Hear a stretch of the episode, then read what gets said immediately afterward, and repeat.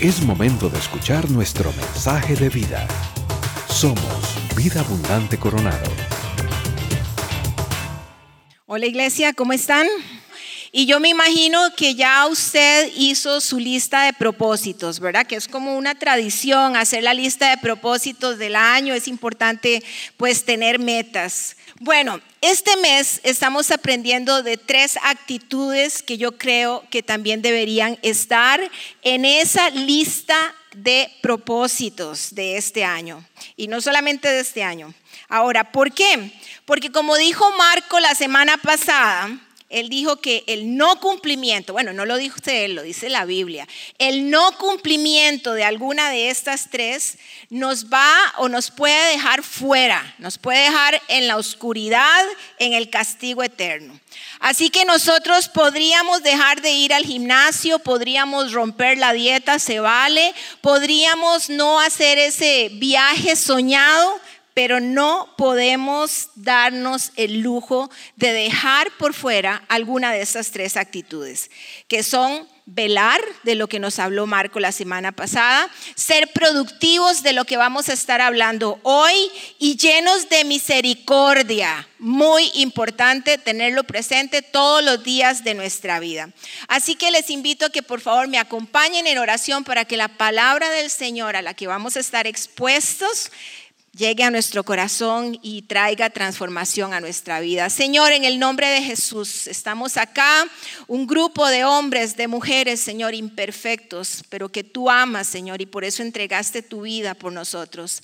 Señor, permítenos en esta mañana recibir tu palabra, Señor, con alegría, Señor, con entendimiento. Permite que tu palabra caiga en buena tierra, que nuestro corazón esté presto para recibirla, que nuestra mente, Señor, se aquiete para poder tener entendimiento de lo que tienes en esta mañana para cada uno de nosotros.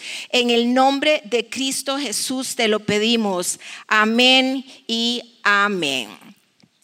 Bueno, la segunda actitud de la que Jesús nos habla en Mateo es la productividad. Jesús enseñó muchas veces a través de parábolas, que ya sabemos que son historias sencillas de la vida para poder llevar conceptos importantes que nosotros tenemos que entender, verdades profundas que Jesús las ilustró de una manera sencilla. Es algo a veces, y lo, pongo así como lo que hacemos las maestras cuando enseñamos inglés a los niños. Hacemos, digo yo, monkey English. Empezamos a hacer muecas, gestos, nos movemos, bailamos con ellos arriba, abajo, para que ellos logren entender lo que estamos tratando de transmitirle. Así que yo me imagino a Jesús tratando de bajar a la forma más básica un concepto tan importante como este, porque es una actitud que nosotros necesitamos tener incorporada en nuestra mente y en nuestro corazón. Así que Jesús empieza a explicar todo lo que va a ocurrir antes de que Él vuelva. Y Él habla de los últimos tiempos y después de denunciar la religión de aquel momento, Él viene y nos comparte tres parábolas. La nuestra está en Mateo 25, del versículo 14 al 30. Es una historia que yo estoy segura que usted ha escuchado probablemente muchas veces. Es esa historia que habla de un hombre, habla de un hombre rico que le entrega a tres de sus siervos ocho talentos, que a uno le dio cinco, que a otro le dio dos, que a otro le dio uno. ¿Cuánto la han escuchado? Todos, ¿verdad que sí? Bueno, pues resulta, dice la historia, que este señor se fue de viaje y dejó encargados a los siervos, ¿verdad? Para que trabajaran este dinero y que después de mucho tiempo él regresa y les pide cuentas. Entonces cada uno de ellos va donde el señor y le dice, bueno, yo invertí los cinco y ahora tengo diez, yo invertí los dos, ahora tengo cuatro. Y el que tenía uno dijo que había tenido miedo porque, bueno, tenía un concepto del señor diferente y le tuvo miedo y dijo, yo lo enterré pero aquí está lo que es suyo, ¿verdad? Entonces el Señor pues se molestó bastante ahí, le, le reprochó, le dijo, pues debiste haberlo puesto por lo menos en el banco. Hay momentos donde uno llega a un texto en la Biblia donde uno dice, no hay mucho que decir. Jesús fue tan claro que no hay forma de darle mucha vuelta y tratar de buscarle un significado. Pero bueno, el Señor siempre nos redarguye con su palabra. En la versión Reina Valera, este texto comienza diciendo, porque el reino de los cielos es, empieza con un porque, lo cual nos dice que esta parábola es la continuación de la anterior, que fue de la que habló Marco, de las vírgenes que tenían que velar. Esta parábola es continuación de esa parábola que está en el contexto de la segunda venida de Cristo. Y Marco nos decía que tenemos que estar velando porque no sabemos ni el día ni la hora.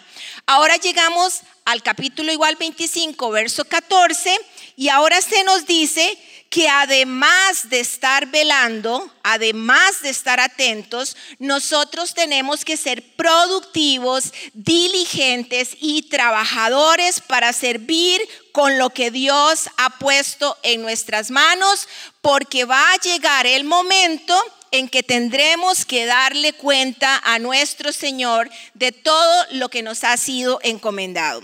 En otras palabras, Jesús nos dice, Vean gente, hay que estar atentos y mientras están atentos también deben estar ocupados haciendo algo productivo. Jesús ascendió a los cielos y hasta su regreso, su pueblo, su iglesia debe estar trabajando, expandiendo el reino, multiplicándose, cumpliendo su propósito de la gran comisión que nos encomendó en Mateo 28, que dice, por tanto, Vayan, hagan discípulos de todas las naciones, bautizándolos en el nombre del Padre, del Hijo y del Espíritu Santo, enseñándoles a obedecer todo lo que les he mandado a ustedes. ¿Alguna vez a usted le han encomendado algo? A veces yo he tenido que cuidar mis sobrinos pequeñitos. Es una gran responsabilidad. Me los encomiendan y tengo que cuidarlos y me siento muy responsable de eso. Pero tal vez usted en algún momento le han encomendado, no sé, cuidar un dinero, unas joyas o una casa o le dan un terreno para que haga algo con ese terreno. Es una gran responsabilidad. Pues esta es la historia de un hombre rico y sus tres siervos. El hombre pone en manos de sus siervos ocho talentos. Ahora, ¿cómo era este señor aparentemente? Hasta a veces nos tal vez nos puede dar susto y decimos, ay no, pobrecito el siervo 3, le tuvo miedo, ¿verdad? Dijo que era un señor bastante severo. Pero déjeme aclarar algo antes de seguir. Recordemos que Jesús le está hablando a todo público allí. ¿Y quiénes estaban allí también? Los fariseos. Marco nos explicaba quiénes eran los fariseos, ¿verdad? Los religiosos de la ley. Y pues ellos tenían un concepto de Dios bastante diferente. Ellos creían que Dios era un Dios castigador, un Dios severo, un Dios inflexible, tal como lo describe el siervo 3. Por eso tenían tantas reglas.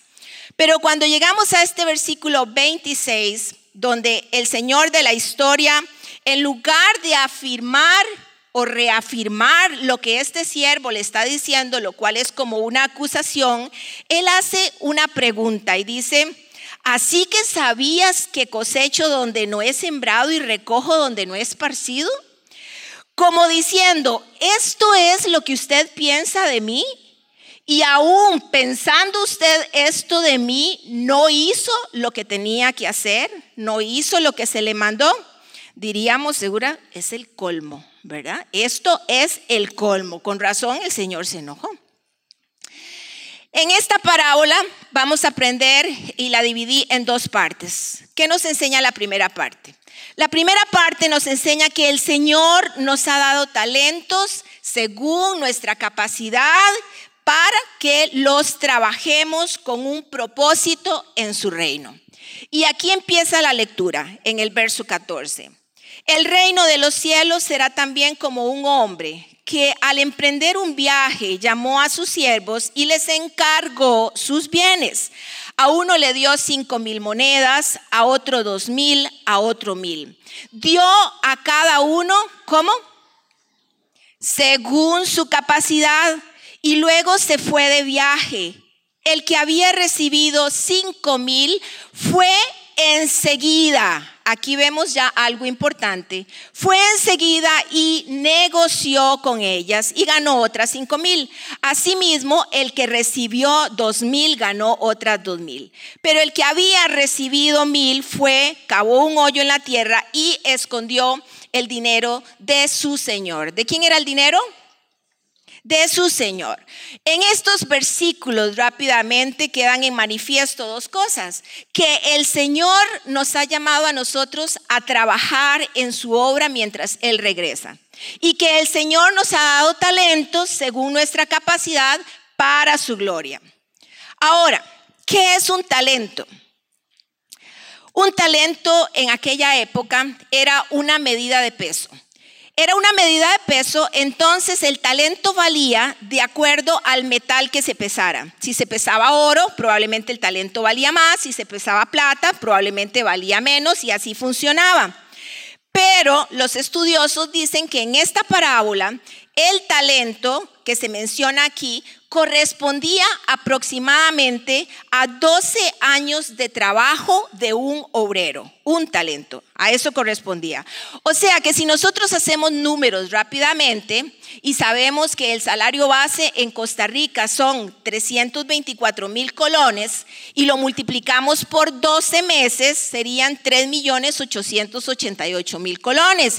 Y si lo multiplicamos por 12 años de trabajo, eso nos da 46 millones 656 mil colones. Eso era un talento. ¿Cuántos quieren un talento en esta mañana?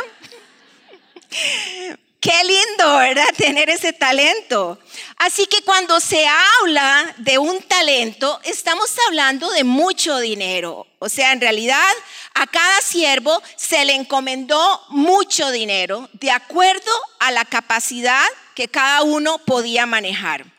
Un siervo en aquel momento era diferente de un esclavo, no eran lo mismo. Un siervo era un trabajador agrícola que vivía en, la propiedad de su señor, en la propiedad de su amo, trabajaba la tierra y con este trabajo podía llevar el sustento de su familia.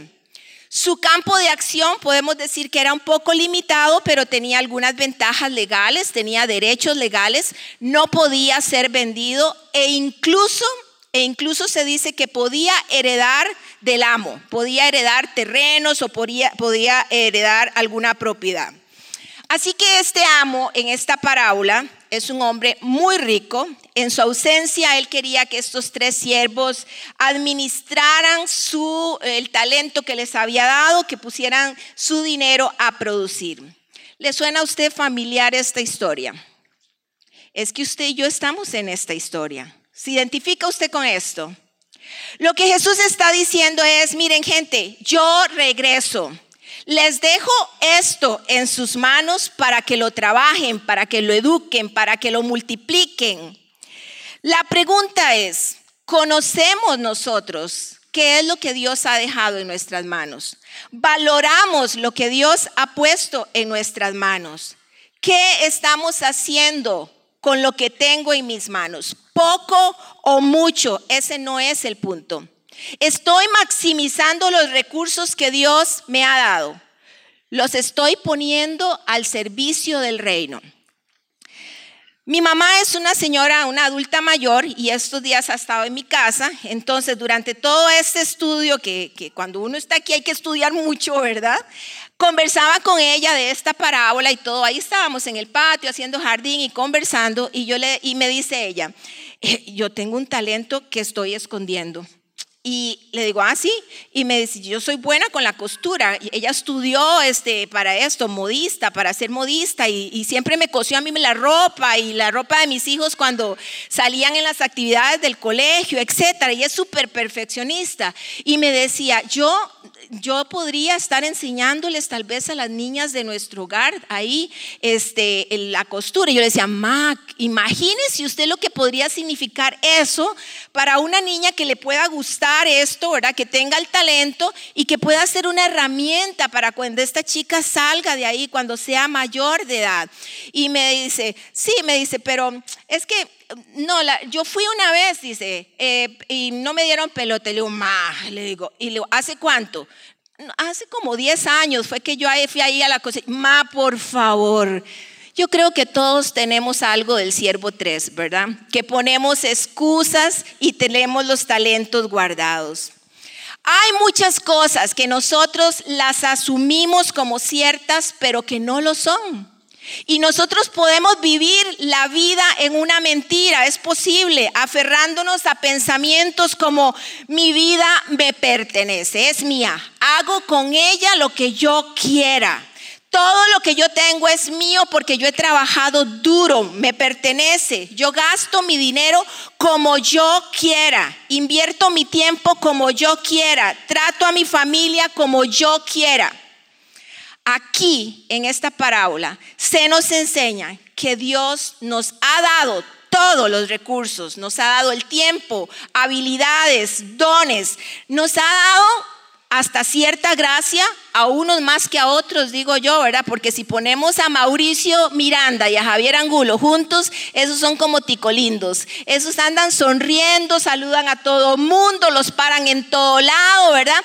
Otros no tenemos tanta esa gracia, ¿verdad? Tenemos que esforzarnos un poquito más, pero Dios nos ha dado talentos, nos ha dado una familia, relaciones, todo absolutamente para que lo usemos para su gloria, para sus fines.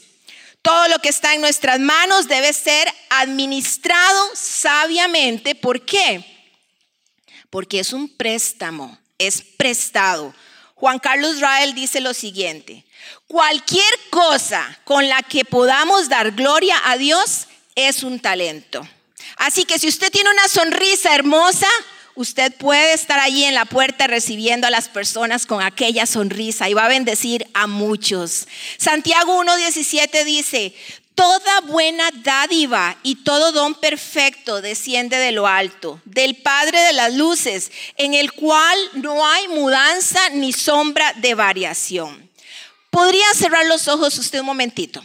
A ver, vamos a hacer rápidamente así un recuento de esos recursos, de esos talentos, de esos dones, de esas habilidades, de esas destrezas emocionales, espirituales que Dios le ha dado. Uno, dos, tres, ya. Abran los ojos. A ver, ¿cuántos contaron solamente uno? Levante la mano, porque le voy a decir que es un mentiroso. Por supuesto que ninguno, ¿verdad? Ni siquiera cinco, más de cinco, ¿verdad que sí? Más de cinco. ¿Cómo los estamos usando? ¿Cómo los estamos multiplicando? ¿Cómo estamos sumando con eso que usted acaba de contar para el reino de Dios? ¿Los estamos usando con gratitud, responsablemente? ¿O simplemente los estamos menospreciando, los estamos malgastando o los estamos enterrando? Saber leer, por ejemplo, es algo tan sencillo. Pero ¿sabía usted que hay mucha gente en Costa Rica que no sabe leer? Somos un país reconocido por la parte de educación, pero hay mucha gente que no sabe leer acá. Y así comenzó nuestro programa de educación abierta aquí en Vida Abundante. Comenzó como un programa de alfabetización para personas de nuestra comunidad que no sabían leer ir a aquel grupo, yo recuerdo encontrar personas ya grandes que no sabían leer ahí, eh, la, voluntaria que trabajaba con ellos, enseñándoles como niños de primer grado, era algo maravilloso. Y para la mayoría de nosotros puede ser sencillo tal vez eh, atender a la instrucción de una doctora que le diga, vaya donde dice laboratorio. Pero para esta señora de ese grupo era una tarea imposible. Ella dijo, yo no puedo andar sola. Voy a comprar una blusa y me dicen el precio y yo me pregunto si es mucho o es poco. La vez que la doctora me dijo que fuera al laboratorio, yo me metí en otra puerta y ella se enojó y me dijo, ¿qué? ¿Es que no sabe leer? Y ella con mucha pena dice, le tuve que decir que no. ¿Por qué les cuento esto? Porque leer es una bendición, es un privilegio, pero saber leer no necesariamente todo mundo lo aprovecha. Si usted es de los que lee la Biblia o hace devocionales con sus hijos o lee la palabra de Dios, está usándolo para su bendición y para bendecir a otros. Pero habrá otros que también saben leer, pero están desperdiciando su talento, enterrándolo al dedicar tiempo a leer cosas que no le suman nada de valor. Y no hay tiempo. No hay tiempo que perder para poner los recursos del Señor, las habilidades que Él nos ha dado, toda nuestra vida a su servicio. Eso es lo que dice esta parábola en la primera parte. Y en la segunda parte, lo que esta parábola nos dice es que el Señor espera que nosotros le rindamos cuentas del uso de los talentos que Él nos ha dado. Y aquí dice en el verso 19, dice la historia, después de mucho tiempo volvió el Señor de aquellos siervos y arregló cuentas con ellos. El que había recibido las cinco mil monedas llegó con otras cinco mil. Señor, dijo, usted me encargó cinco mil monedas. Mire, he ganado otras cinco mil. Su señor respondió, hiciste bien, siervo bueno y fiel. En lo poco has sido fiel, te pondré a cargo de mucho más. O sea, este hombre tenía muchísimo dinero, muchísimas cosas, porque dice que los va a poner a cargo de mucho más de lo que les había dado. Llegó también el que recibió dos mil monedas. Señor, informó, usted me encargó dos mil monedas. Mire, he ganado otras dos mil. Su señor respondió, hiciste bien, siervo bueno y fiel. En lo poco has sido fiel, te pondré a cargo de mucho más. Ven a compartir la felicidad de tu Señor. Verso 24. Después llegó el que había recibido mil monedas. Señor, explicó yo sabía que usted es un hombre duro que cosecha donde no ha sembrado y recoge donde no ha esparcido. Así que tuve miedo y fui y escondí su dinero en la tierra. Mire, aquí está lo que es suyo. Pero su señor respondió, siervo malo y perezoso. Así que sabías que cosecho donde no he sembrado y recojo donde no he esparcido pues debías haber depositado mi dinero en el banco para que a mi regreso lo hubiera recibido con intereses. Este amo había puesto su confianza en estos siervos y se fue esperando que ellos iban a invertir bien y que iban a hacer producir aquel dinero, aquellos talentos. Primera de Corintios 4:7 dice, ¿quién te distingue de los demás? ¿Qué tienes que no hayas recibido? Y si lo recibiste, ¿por qué presumes como si no te lo hubieran dado? ¿Verdad que sí? Para todos. Todos somos responsables delante de Dios y Dios quiere que nosotros seamos diligentes y no descuidados. Puede que usted tenga poco o mucho, eso no es lo importante. Lo importante es que se evidencie delante de Dios que nosotros no estamos desperdiciando nuestro tiempo, nuestra vida y los recursos de los que disponemos. Colosenses 3:23 dice, hagan lo que hagan, trabajen de buena gana como para el Señor y no como para nadie en este mundo. Y este es un principio que todo cristiano debe evidenciar en su lugar de trabajo. Nosotros no trabajamos para ningún jefe, trabajamos para el Señor. Todo lo que hacemos debemos hacerlo como si fuera para Él. Los dos primeros siervos, ellos fueron muy diligentes. Diga conmigo, diligentes. Y enseguida dice que pusieron a trabajar, que se pusieron a producir. Pero el tercero no. Y el problema no estaba en lo que se le había dado, en la cantidad que le dieron, sino en lo que él hizo con lo que se le dio. El hecho de haber recibido solo un talento, 47 millones de colones, no hizo nada, no era una excusa para que no fuera a negociarlos este tercer siervo en realidad no tenía ningún interés en servir a su Señor. El talento que se le, se le entregó a este siervo se convirtió en un problema. ¿Por qué? En un problema para él porque ahora él no podía hacer lo que él quisiera.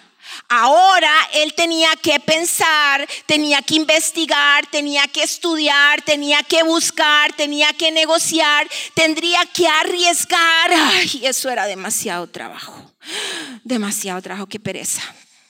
Y por tanto fue y lo enterró.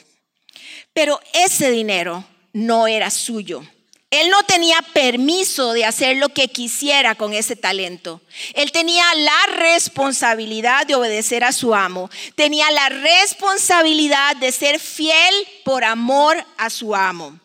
La verdad es que cada uno de nosotros tiene el potencial de ser malos administradores como este siervo. El asunto es que todos queremos escuchar las palabras del Señor, buen siervo fiel.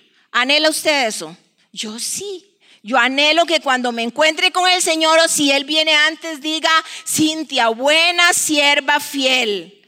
Pero para llegar a escuchar esas palabras, hay que ser un siervo, hay que ser una sierva fiel, bueno, fiel, productivos en el reino de Dios.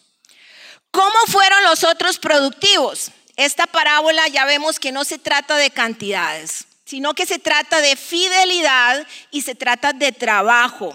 Nuestra productividad, Dios la mide en términos de fidelidad, en términos de esfuerzo, en términos de trabajo duro. Nuestros misioneros en Uruguay, que los conocemos, a Coco e Irene, ellos han trabajado duro. Los que los conocemos de cerca sabemos que han, se han invertido ahí, han trabajado duro, duro, duro, en un país que es duro al Evangelio. Después de cinco o seis años de estar por allá, esta iglesia hoy más o menos llega probablemente como a los 100 miembros. A los ojos de muchos, tal vez Coco e Irene podrían parecer un fracaso. Sin embargo, a los ojos del Señor, sus vidas invertidas, sus vidas de fidelidad, de trabajo, son dignas de recompensa. Porque Dios no nos llama a nosotros a ser exitosos según los estándares humanos. Él nos llama a serle fiel a Él.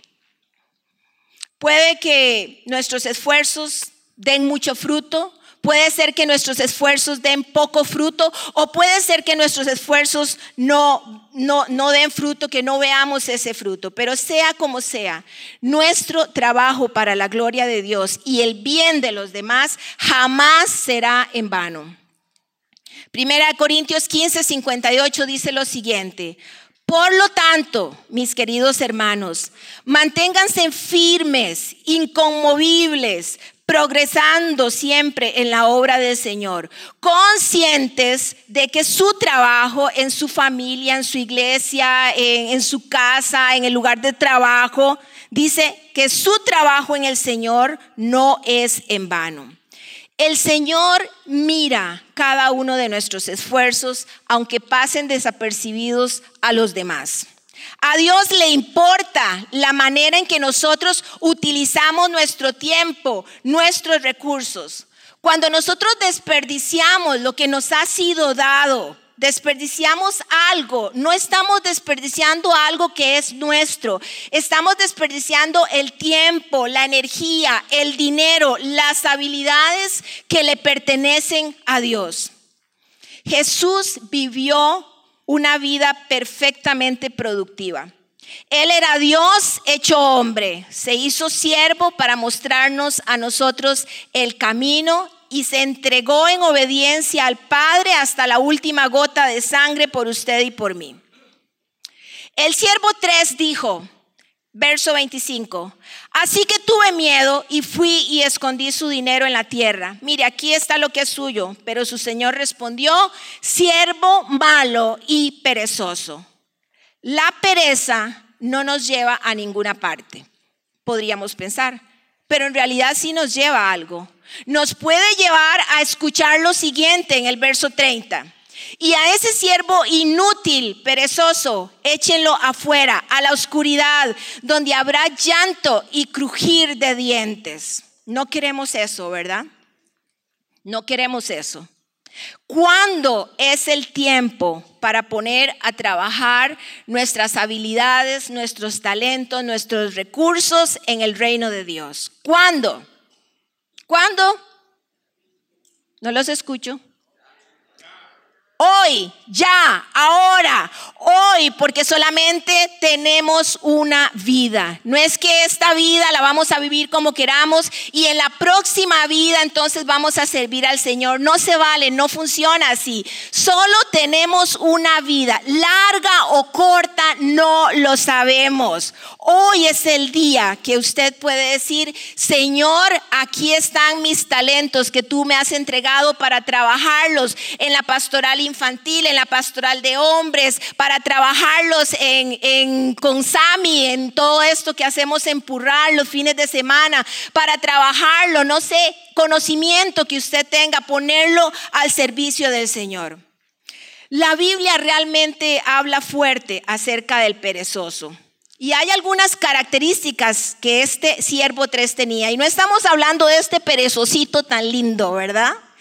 Estos perezosos no, no es el perezoso del que habla la Biblia. Imagínense, ustedes no me creerían, pero tuvimos por tres días un perezoso en la casa, en el patio. Hay un árbol grande y una mañana eh, eh, apareció un perezoso ahí subido Así como llegó, se fue. Bueno, yo vivo en Coronado arriba, entonces ya, ¿verdad? Podemos entender, pero, pero me decían, llame a, a, los bomberos para que se lo lleven. Y yo, ay no, fue el más fotografiado durante tres días. Ahí estuvo.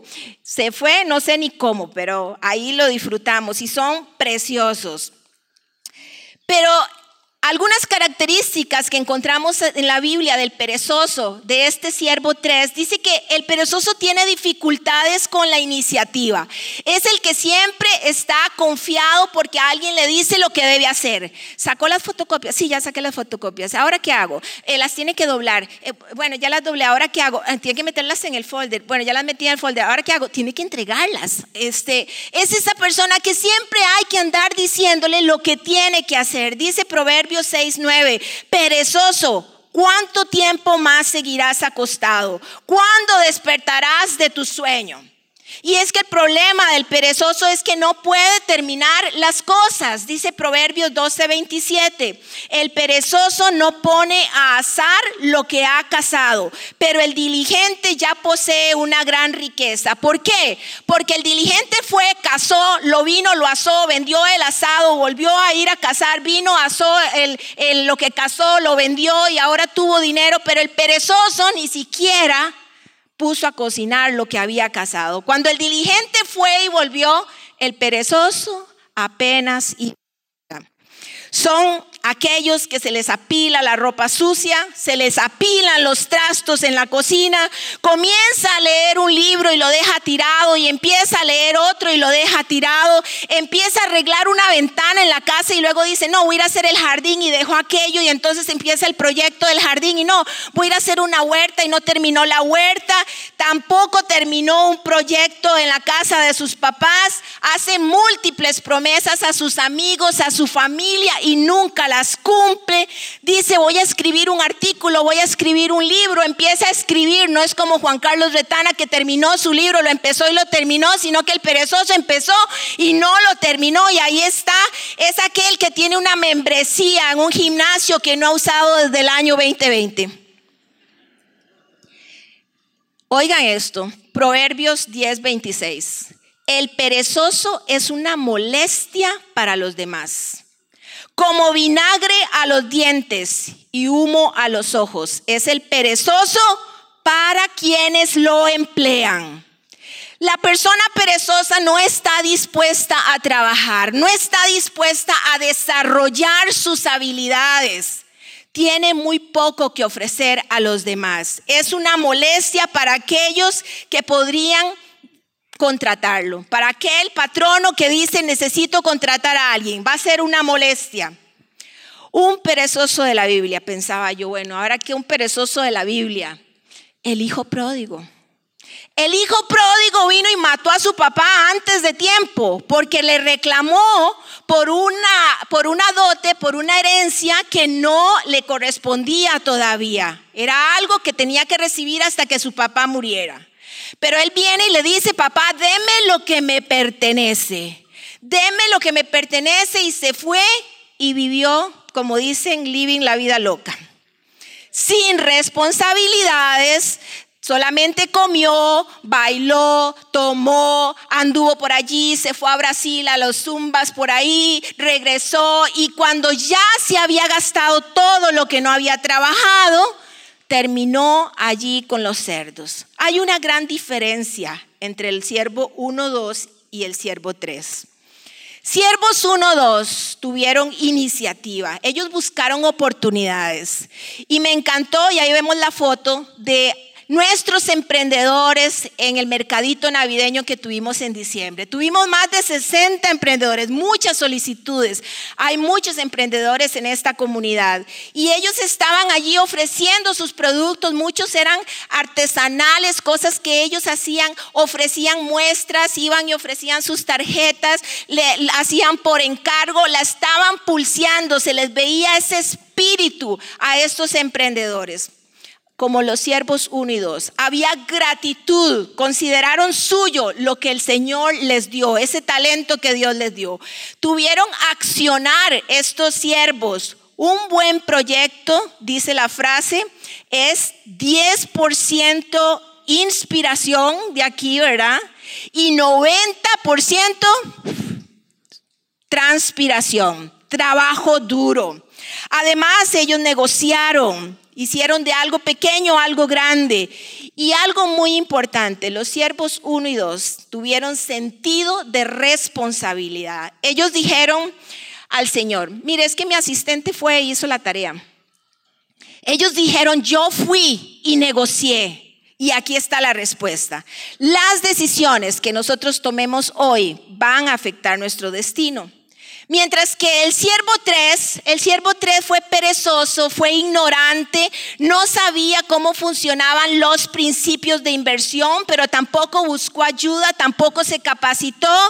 La iniciativa de desarrollar ese potencial que podía estar en él, simplemente la escondió, se durmió y se excusó.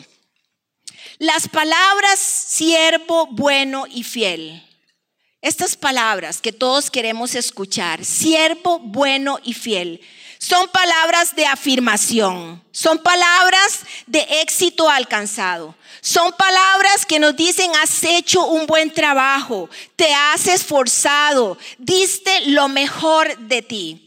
Y eso me recuerdan las palabras de Pablo en Primera de Corintios 9:25, que dice, todos los deportistas se entrenan con mucha disciplina. Ellos lo hacen para obtener una corona que se echa a perder, nosotros en cambio por una que dura para siempre.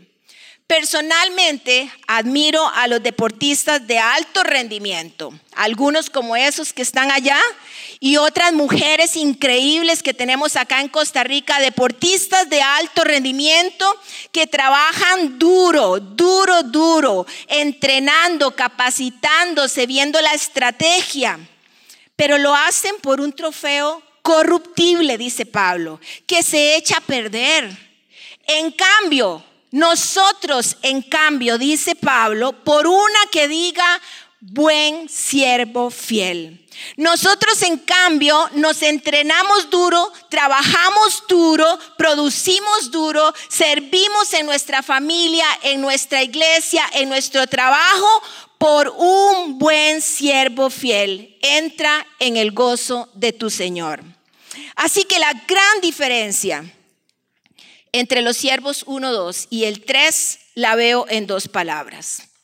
Entre tratar de ser un siervo productivo y entrenarse para ser un siervo productivo con lo que Dios ha puesto en nuestras manos y en nuestra vida. Porque es que cuando decimos que yo voy a tratar implícitamente ya nosotros nos estamos excusando para lograr ese objetivo. Voy a tratar de leer la Biblia más, pero en realidad no lo estoy haciendo. Voy a tratar de orar más, pero en realidad no me estoy levantando temprano porque me da pereza. Voy a tratar de servir más en la iglesia, en algún ministerio, pero en realidad no tengo ningún interés porque no estoy yendo a las reuniones, porque no estoy buscando al coordinador, porque no me matriculé en el curso, porque no me capacité. Este fue el problema del siervo 3 voy a tratar de no perder el talento y por tanto lo enterró. ¿En cuál equipo estamos? ¿En cuál equipo está usted? ¿En el 1, 2 o en el 3? Estamos nosotros tratando de usar para el reino de Dios los recursos y los talentos que Dios ha puesto en nuestras manos, que nos fueron dados, o nos estamos entrenando, nos estamos capacitando, los estamos poniendo en práctica, los estamos ejercitando estos talentos. Aquí en Vida Abundante tenemos la necesidad de un comité de talento humano, así como, como, funciona el comité este, de finanzas, como funciona el comité de infraestructura, el de, el de tecnológico que dan asesoría al equipo aquí en Vida Abundante. Y siempre decimos en pastores, estamos seguros que en esas sillas alguien o en la virtualidad, allá en su casa, alguien tiene ese talento, alguien es experto en esta área, ¿verdad? Que podría ayudarnos a asesorar el equipo constantemente, pero no tenemos todavía manos levantadas. Así que si solamente estás tratando de usar tus talentos, entonces déjeme decirle que estás a media máquina en el uso de los recursos que Dios te ha dado. Si te estás entrenando, entonces estás con ese corazón comprometido con el reino de Dios para poder lograr resultados, para alcanzar más familias, para bendecir a más niños y niñas en riesgo social, para llevar el Evangelio a más poblaciones. Si te estás entrenando para ser como los siervos uno y dos, para ejercer tus talentos, entonces te estás preparando, te estás equipando con lo necesario para servir. Lees libros que te ayudan a crecer espiritualmente, que te hacen un mejor líder. Vas a las reuniones, tomas notas, buscas una mentoría, tienes la disciplina de la lectura de la palabra de Dios, te inscribes para la cumbre, para los talleres, te apuntas para poder servir en la cumbre. ¿Qué hago? Recoger basura. Eso es lo que voy a hacer. ¿Qué hago? Limpiar los baños. Eso es lo que voy a hacer. Haces de estas cosas una prioridad. Cuando un atleta se entrena, busca el mejor outfit, ¿verdad? los mejores zapatos. Yo no me imagino a Ricardo que hace ciclismo y ciclismo fuerte, ¿verdad? Es de 100 kilómetros. Yo no me imagino a nuestro pastor saliendo hacer ciclismo con una chaqueta grande de esas de la nieve. Jamás, ¿verdad? Don Javier ha estado ahora con el, con el gimnasio, ya lleva, ya lleva rato, ¿verdad? Dándole en el, en el gimnasio. Y entonces el fin de año fuimos allá por la zona de Puerto Viejo y nos dimos una vuelta por, eh, por, la, por la frontera. Eh, dije, bueno, está bien, no vamos a ir a la playa ahorita solo un ratito, ¿verdad? Vamos a ir a conocer. Y entramos, ¿verdad? Y cuando se abre aquel almacén, fue así como una, dicen como una hormiga en la tapa dulce. Fue Javier, no yo, ¿verdad? Javier con toda la pared así llena de tenis de todos los tipos, ¿verdad? Y lo mejor eran los precios. Entonces Javier se ponía unas, decían, estas son para la zumba. Sí, me sirven. Y ahí la, porque el hombre, ¿verdad? Eh, la zumba le hace. Y después se ponía otras, decía, no, esta es para cuando yo voy a caminar. Hacemos chiripo otra vez. Y entonces se ponía las cenicillas y escogía otras, decía, es para cuando voy a correr. Y ahí, obviamente, no fuimos a la playa ese día. Perdí mi día de playa, pero don Javier se vino con todas las tenis que él necesita para su ejercicio. Se equipó, le dije, bueno, ya está equipado por bastante tiempo, ¿verdad, chiquito? Entonces, tiene las tenis del año para poder hacer sus ejercicios. Es que cuando nos estamos preparando, entrenando, tenemos también un plan, una estrategia. No vamos allí a dar golpes al aire. Tenemos una estrategia. En fin de año me metí en uno de los torneos. Me gusta jugar tenis y este torneo se llama Torneo de los Colores. Es por equipos. Este es mi equipo, por ahí estoy yo. No teníamos ninguna probabilidad de ganar. Los otros equipos, el rojo, el azul, tenían mejores jugadores y habían equipos rojo, negro, blanco, este, fucsia, celeste, todos los colores.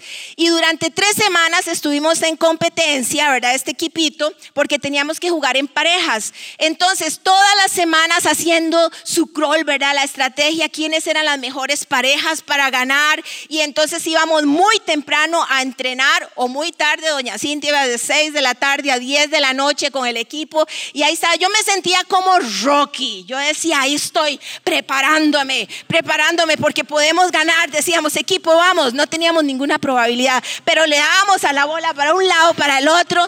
Estuvimos constantemente durante las tres semanas entrenándonos y logramos ganar. Logramos ganar contra todo pronóstico. Decía, lo logramos. Eso fue increíble. Pero es que si recordamos a Rocky, Rocky salió a las calles, ¿verdad? Se entrenó, empezó porque tenía un objetivo. Su objetivo, su prioridad era ganar.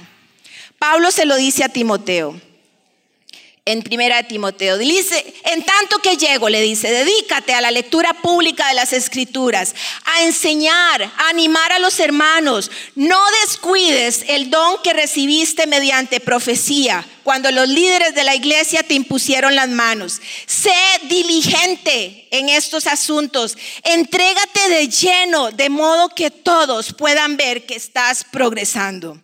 No dejes de estar siendo productivo, le dice Pablo a Timoteo. Así son los siervos a los que se le dirá buen siervo fiel. Primera de Corintios dice, así que yo no corro como quien no tiene meta, no lucho como quien da golpes al aire. Cuando eres consciente de lo que Dios ha puesto en tus manos y lo que espera de cada uno de nosotros, entonces no vamos por la vida actuando de acuerdo a nuestros sentimientos, el feeling. Ay, no, yo siento que en esa iglesia no me merecen, no me dan pelota. No, definitivamente no es ahí. Me voy a ir a otro. Y después pasamos a otra iglesia porque tampoco lo merecen. Porque yo siento, no actuamos así. No damos golpes al aire, no desperdiciamos el tiempo, sino que actuamos de acuerdo al compromiso que hacemos con Dios cuando le dijimos a Cristo, entra en mi vida, entra en mi corazón, cámbiame. Y Dios siempre nos va a dar una oportunidad para invertir nuestra vida, para invertir nuestros talentos, tal como la tuvo el siervo 3. Él tuvo su oportunidad. El Señor le dijo, pues debías haber depositado mi dinero en el banco para que a mi regreso lo hubiera recibido con intereses. Personalmente, yo quiero estar del lado de la mayoría de los siervos 1, 2. Los que asumieron con responsabilidad lo que les fue dado. Los que asumieron este compromiso de servir al Señor con estos talentos. Los que asumieron el compromiso de decir yo me voy a esforzar para desarrollar estos talentos. Nuestra iglesia el año pasado cumplió 30 años. Nuestra institución educativa este año estamos de manteles largos. Cumplimos 25 años. Y me siento honrada y agradecida con Dios de caminar estos 25 años de la mano de nuestro líder Ricardo y de todo el equipo. Que empezamos un colegio, una escuela con cuatro aulas prefabricadas donde está la cafetería hoy día y hoy día tenemos un edificio al frente con 16 salones, otro por allá muy lindo con otros 18 salones, con centros de cómputo, con, con eh, un, un lugar para todo lo que es la parte de las ciencias, que no solamente es de bendición para nuestros estudiantes, sino también para nuestra iglesia, para nuestros ministerios, incluso para ministerios fuera de vida abundante, que usan estas instalaciones para bendecir a muchas familias. Y eso es gracias, gracias al trabajo duro, no solamente de nuestro pastor y de todo el equipo que han sembrado con lágrimas también, sino de muchos hombres, de muchas mujeres, que muchos están acá o conectados, que dijeron, sí, yo voy a poner mis talentos al servicio de Dios. Y gracias a eso está lo que hoy vemos. Pero gente, ¿cómo sería? si las cuatro mil personas que nos reunimos cada fin de semana en este lugar, virtual y aquí presencial, dijéramos, Señor, este es el talento que yo quiero poner. Sea económico, sea eh, conocimiento, sea lo que sea que usted tenga que Dios le ha dado, porque no se trata si tiene mucho o poco. Se trata de trabajo duro, se trata de compromiso. Si todas estas cuatro mil personas dijéramos, sí, aquí está, imagínese, imagínese el impacto que como comunidad podríamos tener, no como iglesia vida abundante, sino como hijos de Dios, como la iglesia de Cristo, tendríamos alcanzado nuestro país, nuestros jóvenes no se estarían perdiendo, las familias estarían restauradas, en la tasa de divorcio estaría bajando, no habrían niños y niñas institucionalizados. Es solamente un compromiso. La pregunta aquí es, ¿y usted? ¿Usted qué va a hacer con los talentos que Dios le ha dado? Solo tenemos una vida y una oportunidad de vivirla. Tal vez en esta mañana Dios ha hablado a su corazón y cuando hacía ese recuento de talentos, Dios le dijo, mira, mira que lo tienes y usted quiere hacer un compromiso nuevamente y revalorar ese compromiso con Dios y decirle, Señor, aquí estoy. Dígale, Señor, aquí estoy. Aquí estoy. Perdóname si he sido perezoso o perezosa. Perdóname, Señor, si más bien he sido el siervo tres. Pero yo quiero ser el siervo uno y dos. Fiel a tu llamado fiel a mi Señor con lo que me ha dado, con mi familia, con el trabajo, con los recursos, con las habilidades que tengo, con el conocimiento que me has dado, con las relaciones que me has dado, con el lugar, Señor, que me has dado en mi lugar de trabajo. Si tengo una, un área de influencia con esto, Señor, quiero servirte. Pero hoy estoy dispuesto a empezar, Señor, este compromiso. Es un compromiso para expandir tu reino, Señor. Por eso levanto mis manos y te digo, Señor, heme aquí, envíame a mí. Aquí estoy. Si usted quiere hacer este compromiso con Dios, haga esa oración personal. Y después de eso, busque accionar, involúcrese, busque la información, prepárese. Porque el Señor está esperando decirle, Bien hecho, buen siervo, buena sierva, fiel. Entra en el gozo de tu Señor. Este fue nuestro mensaje de vida. Conózcanos en www.vida.cl. Somos Vida Abundante Coronado.